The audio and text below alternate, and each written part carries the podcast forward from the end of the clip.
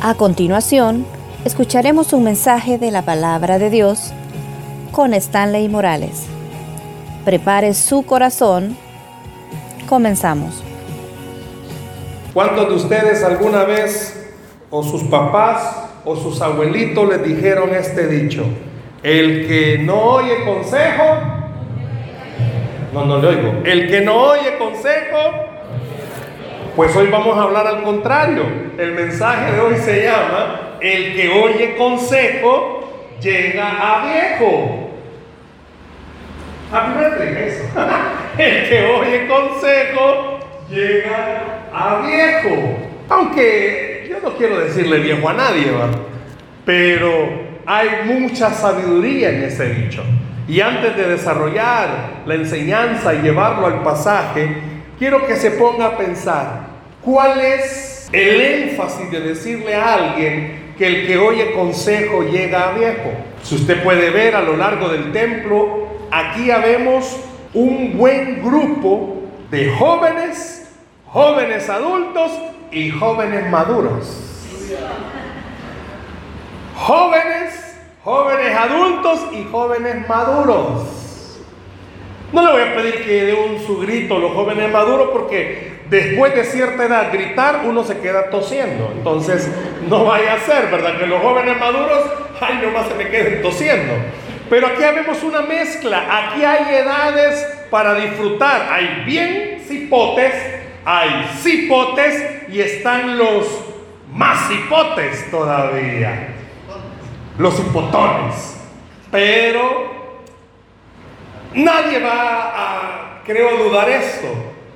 De los tres grupos, hay una edad donde uno es más terco que los demás. ¿Cuáles serán? ¿Cipotes, más cipotes o los menos cipotes? Hay una edad donde uno, también hay otro dicho, este se siente la mamá de Tarzan, dice. Porque uno no oye consejo, uno cree tener la razón y si uno de adulto le da un consejo a un joven, más si es un hijo, siente que uno o no confía en él o no cree en él o lo estamos salando. Pero no es así. Y lo vamos a ver a lo largo de la Biblia esta mañana. Porque póngase a pensar Dios con nosotros. Todos los días Dios tiene un consejo para nosotros. ¿Por qué? Ah, porque Dios no confía en mí. No, ¿cómo no? Pero ya nos conoce. Ya sabe cómo somos. Todos los días Dios tiene un consejo para usted. Pero Dios ya nos conoce. Dios ya sabe que usted y yo somos fáciles. Hay una palabra en hebreo. No sé si lo voy a poder pronunciar bien. Pero nosotros somos fáciles de enganchar. Nos enganchan bien fácil. No puede bailar, pero el grupo le dice, baila. Hoy para diciembre, ¿a cuántos de ustedes los motivaron a bailar? No, hombre, hermano, si como que era un palo moviéndose, va. Pero como ustedes se dejó ir por la correntada, muchos de los que estamos aquí, muchos, sin temor a equivocarme, en el pellejo hemos pagado las consecuencias de no haber escuchado consejo. Hay hijos, quiero que escuches. El hecho de que tu papá, tu mamá te aconseje, aunque a ti te caiga como patada en el hígado o en el riñón, no lo hace o no lo hacemos con el propósito de no quererte o no confiar en ti. Es el hecho de que no queremos sufrir contigo. Que un hijo sufra, papás, ¿Acaso no también nosotros sufrimos? Que un hijo le vaya mal, ¿acaso nosotros también no nos sentimos mal? ¿Por qué lo dice? Si la Biblia dice, da a entender que Dios llora con los que lloran. Hermanos, amigos, cuando usted y yo metemos las patas en este mundo y andamos ahí llorando porque no sabemos qué hacer, discúlpeme, pero Dios no está en el cielo con los brazos cruzados diciendo, por pamado. ¿Y por qué lloras? Si vos estás así por bruto. No sé si alguna vez el cielo se abrió y oyó la voz de Dios que Dios decía, déjenlo ángeles, y él se quiso reventar el solo. La Biblia no dice eso, la Biblia no enseña eso. Y a eso es a lo que voy esta mañana. El que oye consejo llega viejo. Jovencitas, y eso que no he leído el versículo todavía. Si tu mamá te dice, ese niño no te conviene, no creas que tu mamá, ay, es que mamá vos, no, es que tu mamá ya le vio lo que vos no le has visto. Si ese dicho es calle. No, pero para vos es tu príncipe. Pero no le has visto que todavía es sapo que no se ha convertido en príncipe. Y varones que están acá. Si la mamá les dice, hijo, si esa dicha ni se baña. No creas, hijo, que es tu mamá, porque, ay, que mi mamá es posesiva. No. Uno de padre quiere evitarle a sus hijos sufrir, porque al final uno también no sufre, pues. Ahora vámonos a la parte espiritual. Estamos comenzando año y qué mejor que comenzar este año que con este consejo que el Señor nos va a dar. Jeremías capítulo 6, verso 16. Jeremías, Jeremías, es que me acordé del jarabe. Jeremías capítulo 6, verso 16. Jeremías 6, 16. Tenga su Biblia abierta. Todos tienen agendita. Espero que les hayan dado su agendita. Saque la agendita para que anote la enseñanza. ¿Alguien de ustedes no tiene agenda de la iglesia? Uno, dos, tres, cuatro, cinco, seis, siete. Ah, pues oren, hermano, porque el Señor me vuelva a mandar. no, pues sí, porque el Señor me vuelva a mandar más agenditas. Aleluya. Bueno, Jeremías 6, 16. En pantalla nuestro hermano Federico Multimedia, Multimedia Federico, nos proyecta. Eso. Miren lo que dice por favor Jeremías. ¿Cómo dice? Así dijo Jehová, paraos en los caminos y... No, no le oigo. Paraos en los caminos y... Y preguntad por las cuál sea el buen camino y andad por él y hallaréis para vuestra alma. Mas dijeron, eh, este año es un año de decisiones. Yo no sé cuántos ya comenzaron a hacer dieta, se les nota. No sé cuántos ya comenzaron a ir al, al gym, también se les nota. No sé cuántos dijeron, este año mi casa va a estar ordenada, ya estoy cansada de estar recogiendo todos los meses. Todos comenzamos con metas. Este año para El Salvador es un año de, decisiones electorales. Eh, este es un año trascendental para muchas personas. Este año algunos se casan. Este año algunos van a decidir ser papás. Todavía están buscándole nombre a sus hijos. Ayúdenme a orar por uno que le quiere poner Goku a su hijo. Tremendas cosas, Padre. Ayúdenme, por favor, para que salgan esos pensamientos. Este es un año de decisión. Algunos se quieren cambiar de casa, quieren cambiarse de trabajo, quieren comprar un carrito, quieren comprar una moto, quieren comprar una bicicleta, aunque sea patines, quieren comprar algo. Es un año de decisiones. Hay decisiones en la vida que muchas veces quisiéramos que alguien más la tomara por nosotros. Porque hay decisiones bien fuertes, hay decisiones muy, pero muy fuertes en la vida. Pero no puede ser así. Quiero que recuerde antes de entrar a lo medular de esta enseñanza, a usted, a cada uno de ustedes, a mí, Dios me ha hecho moralmente responsable por mis decisiones. Nadie más es culpable. Si usted se quiere quedar así, esa es decisión suya, discúlpeme. Si usted se quiere tirar al mal camino, esa es decisión suya. Ay, es que las presiones de la vida, esa es decisión suya. Usted quiere que le vaya mal en la vida, con cariño le digo, esa es decisión suya. A todos Dios nos ha hecho moralmente responsables. Usted cuando está regañando a sus hijos, ¿por qué los regaña? Si usted ya sabe que ellos vienen con el pecado, pero ¿por qué los regaña? Porque usted no les enseñó eso. ¿O sí? Yo no creo que algún papá chineando al recién nacido, comenzó, ay, mi niño, vaya, mire, cuando a usted me le, por, me le hagan algo, sáquele el dedo, va que no. Yo no creo que algún papá haya hecho eso. O cuando comenzó a hablar, ¿verdad? Un niño comenzó a decirle, vaya, usted va a contestar así, va. No, no usted no le dijo malas palabras, va. ¿Por qué lo regaña? Ah, el papá es mal criado y el hijo repite malas palabras. ¿Y por qué le pega en la boca, papá, si usted le ha enseñado? Ah, no, porque usted no quiere lo malo para sus hijos. ¿Por qué? Porque usted sabe que cada uno es responsable. Un día platiqué con un pandillero y le pregunté, ¿verdad? Hijo de creyentes, que por qué había decidido eso. Por mis papás. No, la Biblia no dice eso. La Biblia dice que cada uno paga por sus propios pecados. Usted es responsable. ¿Por qué se fue la bicha con el novio? Ay, es que la mamá la tenía ya. No, el bicho la terapió bien. Y usted decidió irse. Usted creyó que iba a irse al castillo. Solo que lo llevó a otro castillo. ¿Por qué? Ah, malhechores. Ajá. ¿Por qué la cipota decidió vivir una vida de beba, pues?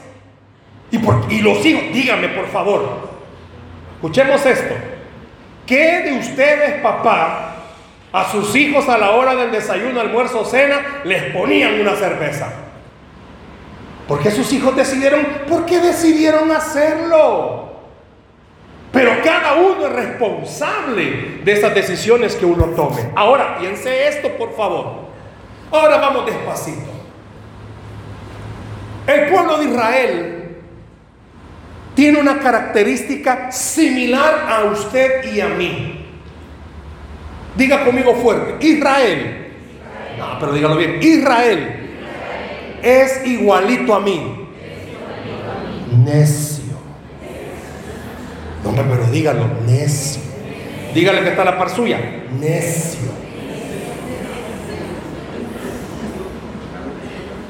A los niños chiquitos, no metan los dedos ahí. Eh, lo primero que hacen. Y adultos igual, hermanos. La esposa ya le dijo al esposo, no te juntes con estos vecinos. Y ahí va el hombre empamado. Y, y al esposo le dijo, amor, esas hermanas, no sé si son hermanas, pero no te juntes con ellas. Y ya terminó siendo igual que las hermanas. Israel era necio, es necio. Y llega un momento de Israel, escuche bien esto, capítulo 4, bueno, capítulo 3, capítulo 4 y capítulo 5 de Jeremías. En esos capítulos viene Dios y habla con Israel por medio del profeta y le dice, le va a ir mal, le voy a mandar un juicio. Se han alejado, se han portado mal, han decidido vivir su vida como les ha valido y no les ha importado. Han deseado hacer lo que han querido y no se han acordado que yo existo. Tres capítulos. Les voy a mandar juicio. Les voy a mandar juicio.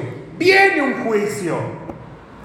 Y a lo largo de estos tres capítulos Dios diciéndoles, les voy a mandar un juicio. Y esa era una palabra que usted la va a ver mucho en esos capítulos.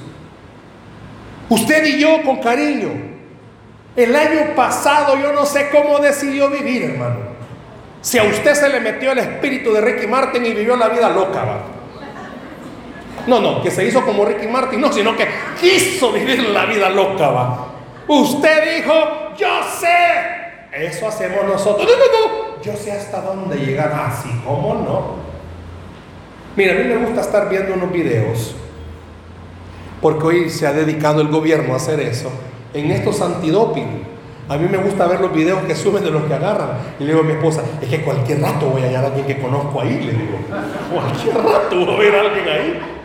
Y es que, mire, me, o sea, yo veo las caras y digo, no, si se le nota que va bien tomado. Y todavía hasta como sopla, sopla mal, bueno, tantas cosas. Mire, eso para cualquiera es una advertencia. Pero seamos sinceros. viendo las consecuencias, no hacemos caso. Usted en su familia tiene ejemplos de gente que le ha gustado el alcohol y ve cómo terminan. ¿Y qué dicen los bichos? No, no, no, yo sé hasta dónde. Íbamos con mi esposa un día en un centro comercial de noche, no sé si te recordás, iban sacando una cipota, no tenía más de 18 años esa bicha, pero la llevaban entre dos, la niña ya no tenía autocontrol, iba más ebria que el ebrio, menos de 18 años. Yo no creo que de chiquita la mamá le dijo, vaya hija, chupe, chupe, no creo, no creo. No creo que haya un papá así, va. No creo que haya un papá que desde chiquito le diga a sus hijos, fume, jale, vea, haga pum, el toque, pa. No, no creo. No creo que haya competencia. Pero aún viendo ese ejemplo, usted se va a dar cuenta, con amor le voy a decir esto. Yo crecí en una casa donde tenía, bueno, mi papá, ¿verdad? Tomaba los, los sábados en la casota. Él no andaba puneteando, pero vi ese ejemplo. Yo, 15, 16, 17, 18 años, tomé, hermanos. Tomé, tomé, tomé.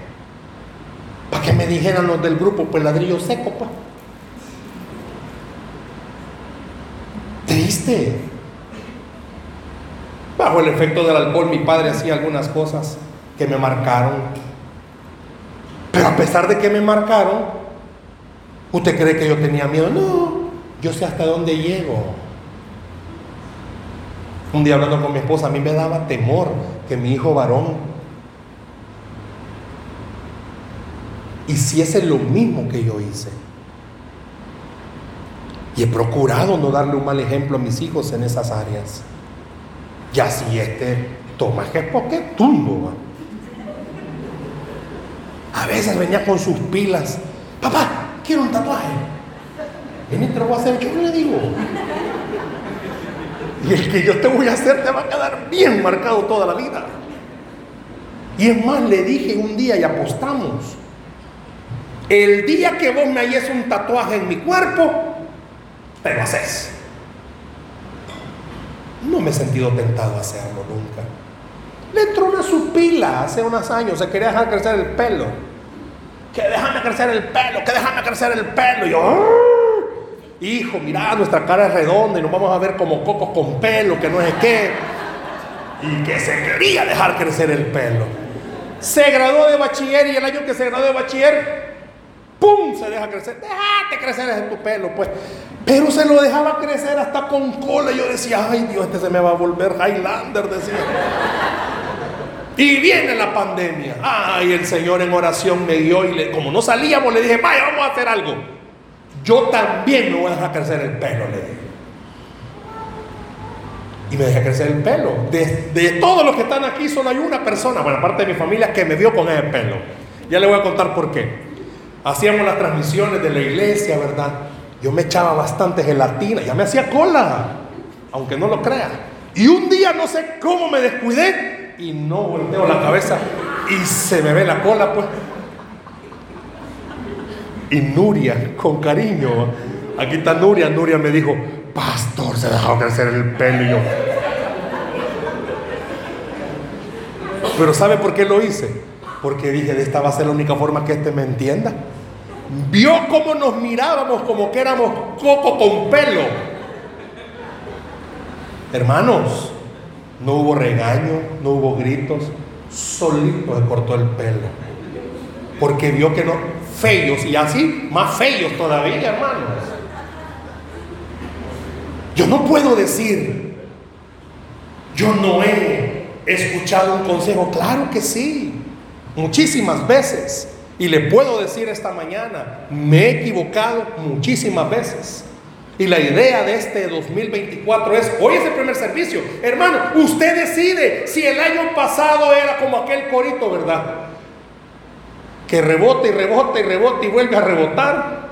Si usted el año pasado rebotó, le falló al Señor, cometió muchos errores. Hermano, a veces hasta nos escondemos y a veces ya ni nos escondemos, ya ni pena nos da. ¿Por qué? Ay, porque soy cristiano, libre en Jesús. Y hacemos lo que queremos, momento. Miren el capítulo 6 y Dios usa a Jeremías y le dice, ¿saben qué? Le voy a dar otra oportunidad. Nosotros hablamos de la segunda oportunidad. No, hermano, conmigo no hable de segunda oportunidad. Conmigo quizá ya va la un millonésima vez de oportunidades. Yo no sé cuántos se unen a mi club, que ya no somos de la segunda oportunidad. Dios ya nos dio tercera, cuarta, quinta, sexta, séptima, octava. Uh, hasta ya terminamos de contar. Pero ahorita el mensaje es, Dios te está dando una oportunidad para que en este año las cosas las haga diferentes. ¿Y qué es lo primero que tienes que hacer? En primer lugar, ¿qué dice el versículo que hay que hacer? Paraos. Eso es lo primero que hay que hacer. Lo primero que hay que hacer, ¿qué es? Paraos. Ahí dice, váyase conmigo. Así dijo Jehová, no yo, hermanos. No Jeremías. Dios le estaba diciendo al pueblo, paraos. Y la palabra paraos es detente, examínate, este versículo es un ejemplo en aquel entonces de lo que le pasaba a los viajeros. Acuérdense que antes no es como ahora, y más ahora que tenemos el Waze, que tenemos el Google Maps, que nos dice por dónde irnos. Antes no habían esas direcciones. ¿Alguien de ustedes ha ido a Nicaragua alguna vez? esas direcciones están bien fritas. 200 metros al lago. Y usted tiene que saber dónde está el lago para no perderse, va.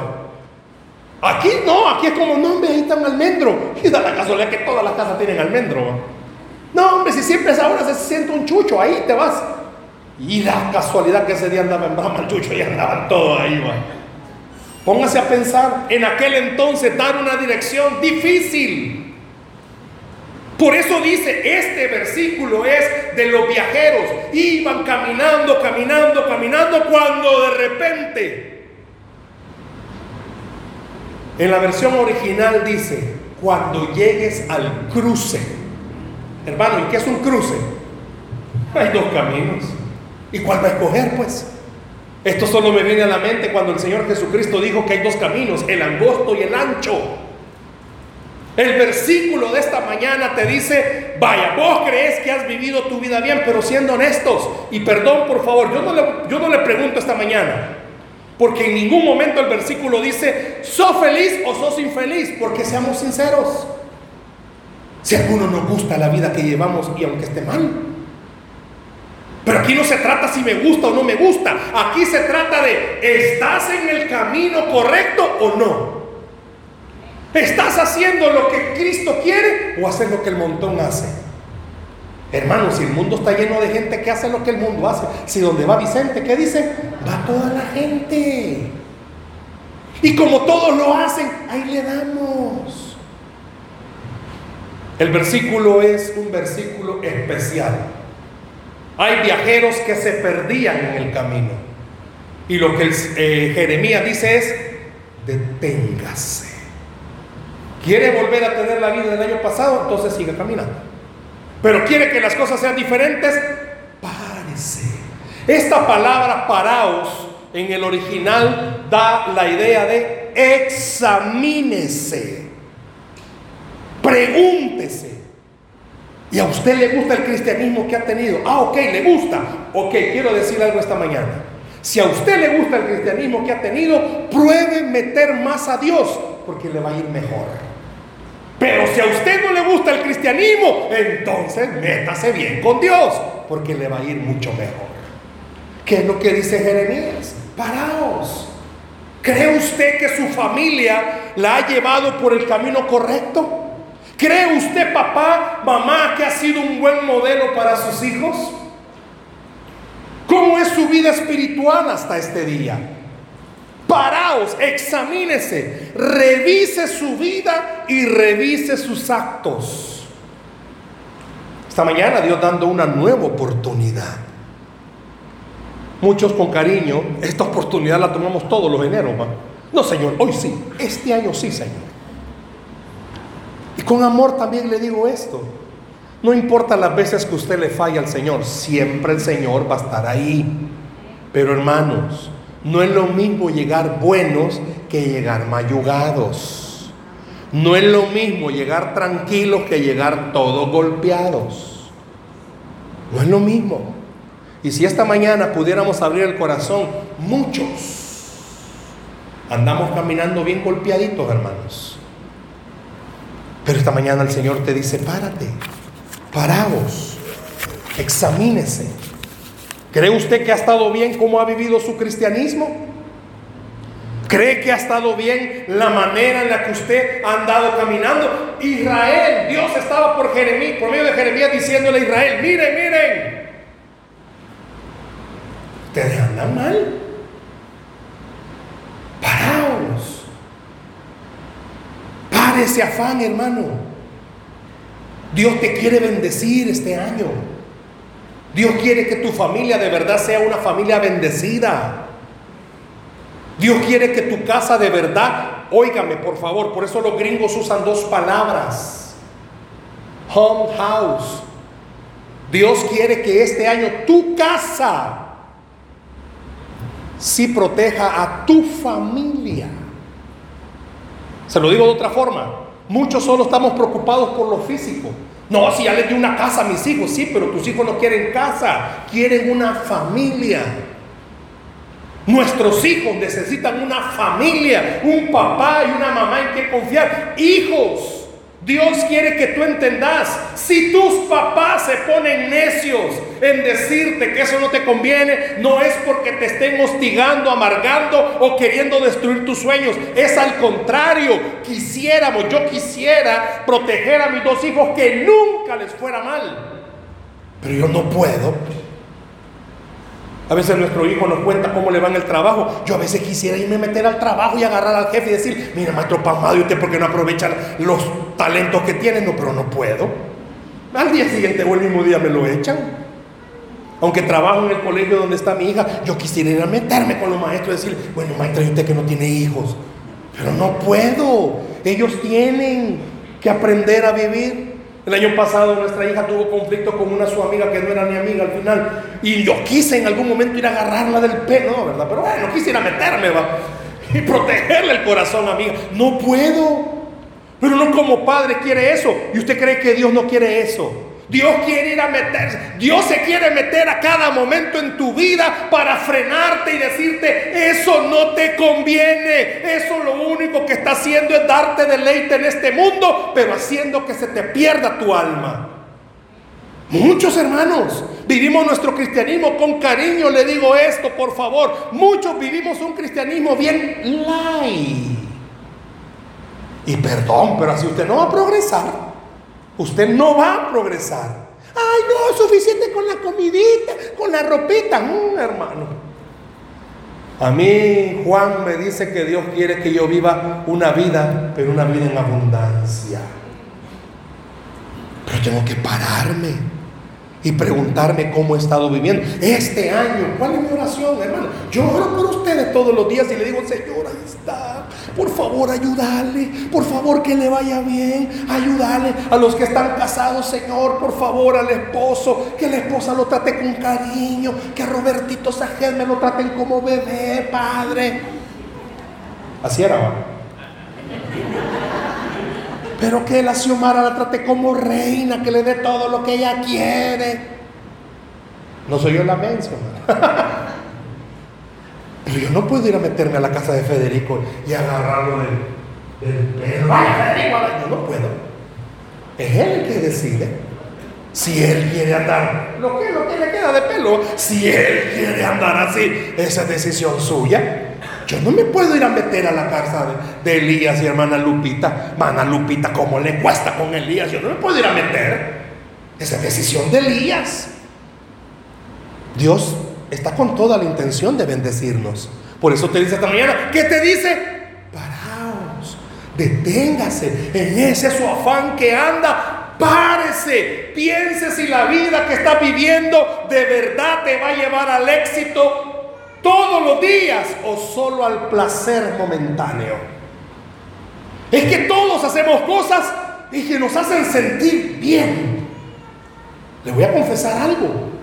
Si el que toma, ¿por qué toma? Porque en el momento le hace sentir bien. Y el que fuma, ¿por qué fuma? Porque en el momento le hace sentir bien. En el momento. Pero no mira las consecuencias a largo. No mira los destrozos que eso va a hacer a la larga. Ah, hermano, es que una, una trago social. Ay, hermano. Yo no veo ningún versículo que diga trago social. Pero sí veo un versículo que dice paraos. ¿Cómo dice?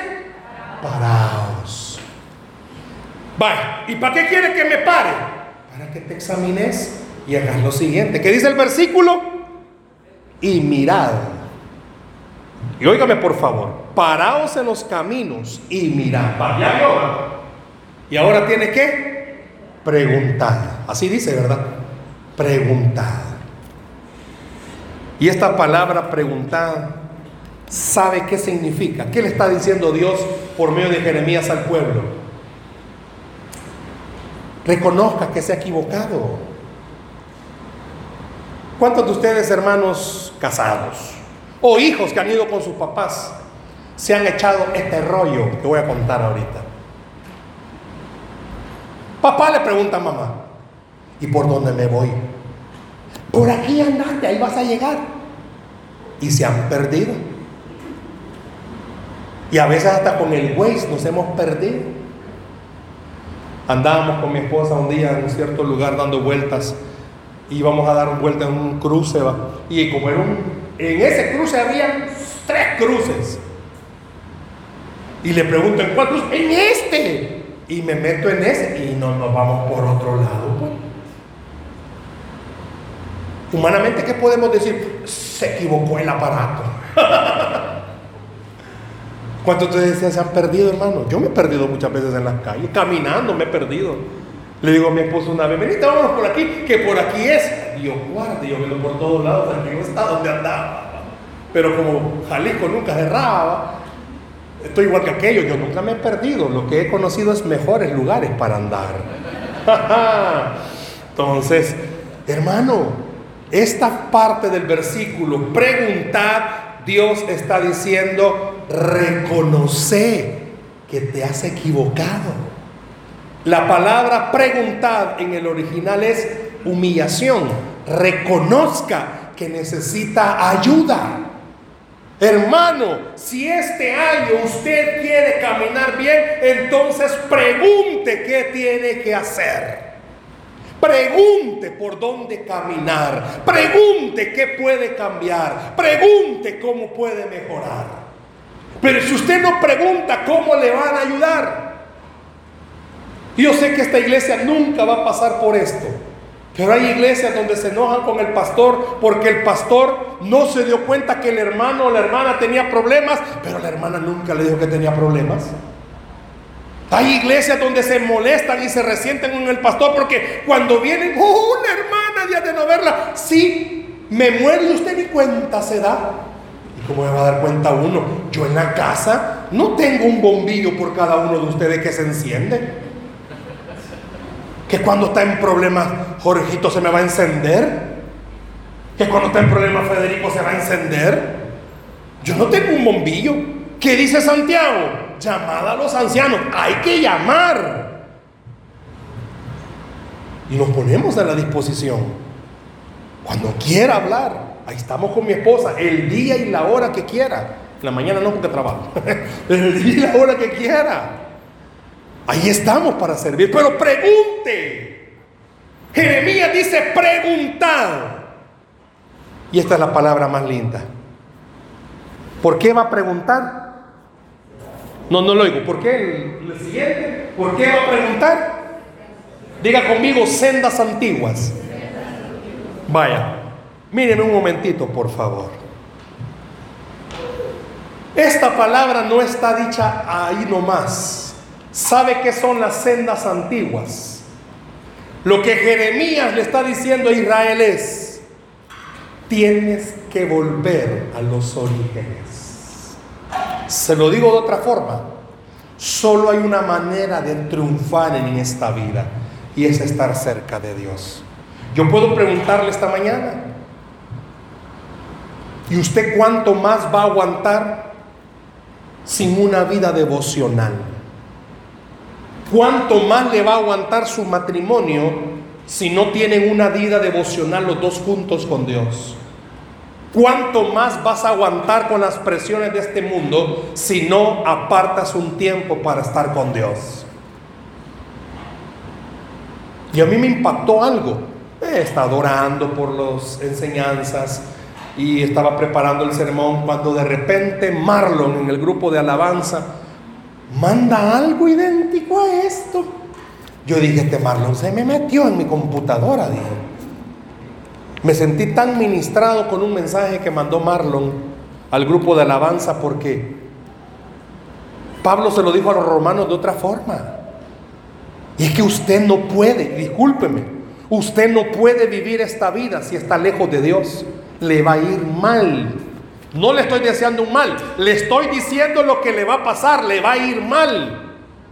Capítulo 3, capítulo 4 y capítulo 5 de Jeremías, Dios le dijo, les voy a mandar un juicio por haberme dado la espalda. Te lo digo de otra forma, si no te paras, si no te examinas, si no preguntas y no vuelves a las sendas antiguas, te van a venir consecuencias a tu vida que te van a sacar lágrimas. Y al par de días, o creo que fue Jonathan primero, pero la cosa es que Jonathan, el ministro de alabanza, un día hablando, me dice, mire, yo quiero hacer esto con el grupo de alabanza, porque quiero que ellos mejoren su vida espiritual. Y le digo, brother, si de esto quiero hablar el domingo.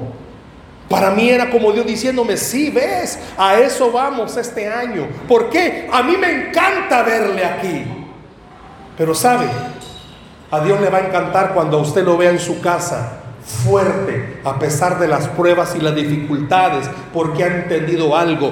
No voy a evitar que vengan enfermedades, problemas a mi vida, pero sí voy a evitar que esos problemas y enfermedades me destruyan porque voy a poner al Señor en primer lugar en mi vida. Denle el aplauso si se lo va a dar al Señor, por favor. ¿Cuáles son las sendas antiguas? Dios le estaba diciendo por medio de Jeremías al pueblo, vuelvan a hacer lo que sus antepasados hacían. Acuérdese lo que Moisés le dijo al pueblo de Israel y pondrán estas palabras en su corazón y enseñarán estas palabras. Amigo, tú no puedes triunfar en este mundo si el Señor no está presente en todos tus actos. ¿Cómo es eso? Con cariño. Tenés tiempo para echarte una serie de Netflix y no importa cuántos episodios tenga, te la echas completa, pero no tenés tiempo para buscar al Señor. Tiene tiempo para meterse a las redes sociales y hacerle ver a todo mundo, comiéndome un tamal. Y todo el mundo se está dando cuenta que te estás comiendo un tamal. Y media hora más tarde, echándome un sorbete carretón. O sea, tenés tiempo para que el mundo sepa tu vida, pero no tienes tiempo para que Dios te arregle tu vida. Eso fue lo que le dijo Jeremías, Dios por medio, Dios por medio de Jeremías al pueblo de Israel. Parece Pregunte por las sendas antiguas. Se lo digo de otra forma. Dios le estaba diciendo a Israel, quiere que te vaya bien. Hace lo que hacían los antepasados. Y los antepasados ponían al Señor en primer lugar. ¿Quiere usted volverse una mujer de éxito?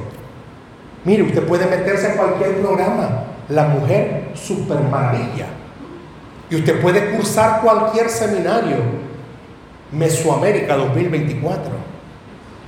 Pero toda mujer que se rinde a los pies del Señor, esa será alabada, esa será exaltada. ¿Por qué? Porque la senda antigua es reconocer la gran necesidad que tienes de Cristo Jesús en tu vida. Párese, dice, párese. Yo quiero que este año como iglesia nos paremos y volvamos a las sendas antiguas. ¿Y qué significa volver a las sendas antiguas? Que usted y yo sepamos cuál es el ABC del cristianismo, pues la palabra, la oración y el congregarnos. Que usted no cambie nada de eso, que al contrario, de verdad dedique un tiempo, hermano, amigo. No la Biblia dice, pues con qué limpiará el joven su camino. Lámpara es a mis pies tu palabra. ¿Por qué? Porque lo único que de verdad le puede dar verdadero gozo y verdadera paz a una persona no es tener un buen puesto. Métase a San Google y busque millonarios que se han quitado la vida. Hermano, y un millonario no es que supuestamente lo tiene todo, pues. Millonarios que lo tienen todo y porque ellos se pueden quitar la vida, porque no tienen lo que solo Dios puede dar. Pero usted sí puede tener lo que solo Cristo puede dar. Párese, pregunte, vuelva a las sendas antiguas. ¿Y cuáles son las sendas antiguas? Bueno, ¿qué le parece si este año mejoramos nuestra adoración al Señor? Que en nuestro servicio, cuando esté el ministerio de alabanza, hermano, yo quiero invitarle a algo. Ya no cante, por favor adore. Ya no cante. Si para eso va a venir Luis Miguel. Ya no cante. Adore al Señor. Exalte su nombre. Porque por su misericordia no hemos sido consumidos. Le digo algo esta mañana. Escúcheme por favor esto. ¿Cuántos de los que estamos acá reconocemos que hace ratos hubiésemos merecido que cayera un rayo del Señor sobre nuestra vida. Yo soy el primero. Hace rato, hermano. Fulminado. ¿Y por qué no me cae? Ah, por suerte. Por su gracia y misericordia. Ya no cante, adore al Señor. Otra forma de volver a las sendas antiguas es, yo sé que cuesta, pero mejoremos nuestra conducta. Que la gente no diga, ¡hey! Hay un hermano cada ocho. Porque solo cada ocho días se porta bien. Solo cuando viene a la iglesia santo. Que no digan, ¡hey! La hermanita cadocha. No, que donde quiera que lo pueda. Yo no estoy diciendo y se lo dije el domingo pasado. Yo no quiero que usted vaya a la calle. Aleluya, aleluya, pecador. No, hermano. Pero que donde quiera que andemos la gente pueda decir, wow, a este le cuesta, pero por lo menos se le nota que quiere agradar a Dios. Eso es volver a las sendas antiguas. Volvamos a las sendas antiguas. ¿Sabe quién es? Bueno, me adelanto. El mayor beneficiado de esto iba a ser Israel. Porque Dios les estaba diciendo, viene juicio, pero le voy a dar un chance, otra oportunidad para que no les caiga la pedrada. Hermano, la idea de este año es que usted y yo de verdad podamos disfrutar las bendiciones que Dios tiene para nuestra vida. Pero también volver a las sendas antiguas es, procuremos ser un poquito más obedientes, hermano. Procure ser un poco más obediente al Señor. Trate de acercarse a Él. Usted ya se dio cuenta, mi amigo, mi amiga. Alejadito de Dios aumentan los problemas. Cerquita de Dios aumenta la fe. Usted ya lo sabe. Vaya, ya sabe. Va a preguntar cuáles son las sendas antiguas. Y ya cuando sepa qué son las sendas antiguas, ¿qué dice, por favor? Ahí está. ¿Qué dice? Y andad por él. O sea, ahí vean pues si quieren. No, Dios por medio de Jeremías les dijo, si ya saben qué tienen que hacer, háganlo. No vivan como viven en el mundo, vivan como Dios nos está pidiendo vivir. Y le digo algo, Usted va a ser de los primeros que den testimonio y digan, este año comencé a aplicar el ABC en mi casa y yo no sé cómo, pero han comenzado a cambiar las cosas. Y yo le voy a decir al final, ¿sabe por qué pasó eso? Porque usted dejó que Dios de verdad tomara el trono de su vida y de su corazón. Haga estas cosas. Dice, andad, es decir, camine pues, camine por ese sendero. Dele al Señor la oportunidad de guiarlo y dirigirlo. Pero ¿y por qué quiere Dios que camine en él? Es que esta es la otra parte que me fascina de este verso. Y hallaréis. Mire lo que dice ahí. Pero perdón. No está hablando de un descanso físico. Siga leyendo el versículo. Y hallaréis descanso para vuestra alma. ¿Por qué no dice físico? Ay, hermano, porque sinceramente una buena dormida a usted lo hace recuperarse. Por lo menos yo le voy a contar esto, no le voy a contar a nadie. En el día eh, salgo a mi trabajo, voy al trabajo de mi esposa, ahí estoy en las tardes. Me voy a un lugarcito a sentarme. Hermanos, me siento y 20 minutos. Y no me importa venirme para abajo. Ahí llega mi esposa me dice, hay un sillón. No, no es lo mismo, le digo. Hermano, esos 20 minutos me reinician. Y aunque esté todo torcido y me duela después el cuello, me encanta dormir sentado esos 20 minutos. Y ya estuvo. Usted se puede ir a la playa y venir relax y decir qué lindo. Sí, pero la gran carga emocional no se la quitó, hermano. Esos problemas emocionales internos no se los quita. Esa cosa que anda por dentro no se la quita. Lo único que puede quitarle eso que anda por dentro, usted lo sabe, es Cristo Jesús.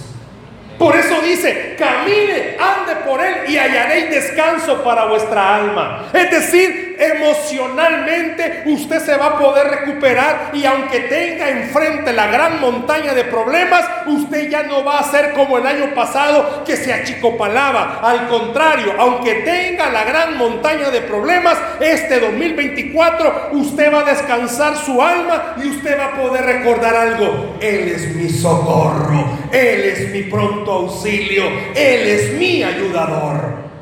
Es difícil un alma cansada que tenga fe. Preguntémosle por favor a los que tienen hijos chiquitos.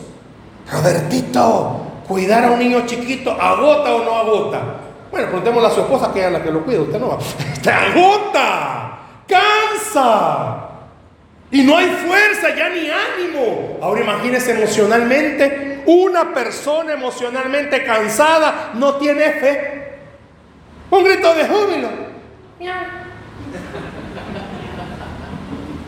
¿Y usted lo cree? Una persona cansada ya no... Ay, no, viejo, ¿para qué vamos a hacer esto? Sí. ¿Cuántos años tiene de estar orando por un milagro? Y sinceramente llega un momento en el que usted dice, ¿y para qué vamos a seguir orando? Mejor ya no, me démonos por vencido. Si este volado no va a cambiar, si es por demás, y peor si es el esposo, no, viejo, si vos ya te arruinaste, ya no cambiaste. Hay gente que ya no quiere orar, alma cansada. Ese es un alma cansada. ¿Se ha fijado que hay jóvenes que como fueron viejitos? Ya ni fuerza tienen para vivir. Aquí pasando la vida. ¿Y cuántos años tenés? 25. Ay, Dios guarde. Y hay viejitas, bien viejitas, que como que les metieron insulina fuerte porque eléctricas. Es que mire, discúlpeme, un alma cansada no furula. Perdóneme, un alma cansada ni fe tiene. Un alma cansada ni ánimo ni esperanza. Un alma cansada ya no le motiva nada que tenga que ver con la iglesia. Un alma cansada no mira con fe. Por eso dice el Señor, parate, pregunta, camina por la senda antigua y vas a encontrar descanso para tu alma. El gran, no dice ahí que el problema desaparece. No, mi hermano, si los líos van a seguir, pero su alma va a estar rejuvenecida, va a estar descansada y usted va a recordar algo. Si Dios lo dijo, Dios lo va a hacer. Y no importa cuánto se tarde, Dios lo va a hacer. Y usted va a poder recordar, es grande los que tengo frente a mí, pero es mucho más grande mi Señor, es mucho más grande mi Dios. Este 2024 hay muchos retos. Pero yo creo que el mayor reto que usted tiene que hacer es caminar en la senda del Señor. Y termino con esto. Le puedo preguntar esta mañana, ¿y usted qué va a hacer? Mire con cariño lo que dijo el pueblo, mire lo último. ¿Qué dijeron? Vuelvas al versículo. Más dijeron, no, no le oigo, más dijeron, no andaremos. Mire qué galán, qué difícil. Piense conmigo, Dios diciendo a Israel, les va a venir juicio, pero el juicio se lo van a evitar si hacen esto. ¿Y qué dijeron ellos? Como campeones. No, gracias. Hay mañana. Querida iglesia, hay muchos que este día alrededor del mundo tienen que reconocer que el corazón del ser humano está tan malo que le cuesta reconocer que está malo. Se lo digo de otra forma, al necio le cuesta reconocer que es necio y cree que está bien. Le puedo decir algo con amor. Su vida hasta el día de hoy usted la ha sabido manejar, qué bueno, pero las consecuencias no se las va a quitar. Pero quiero oír otra cosa. Hoy Dios quiere darle una oportunidad, borrón y cuenta nueva. Camina diferente, vive diferente, camina más cerca de Él. Tu trabajo, tu familia y todo lo que tú eres va a ser diferente. ¿Sabes por qué? Porque la Biblia dice que al que cree, todo le es posible. Pero usted decide, usted decide.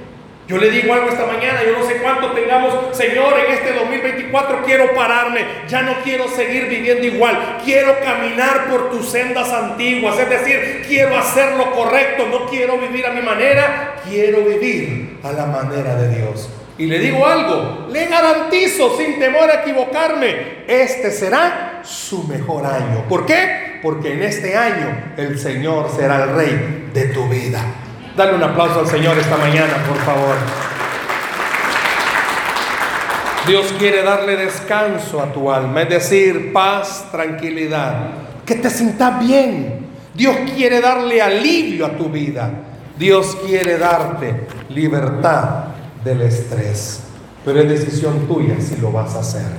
¿Por qué no cierras tus ojos, por favor, ahí donde estás?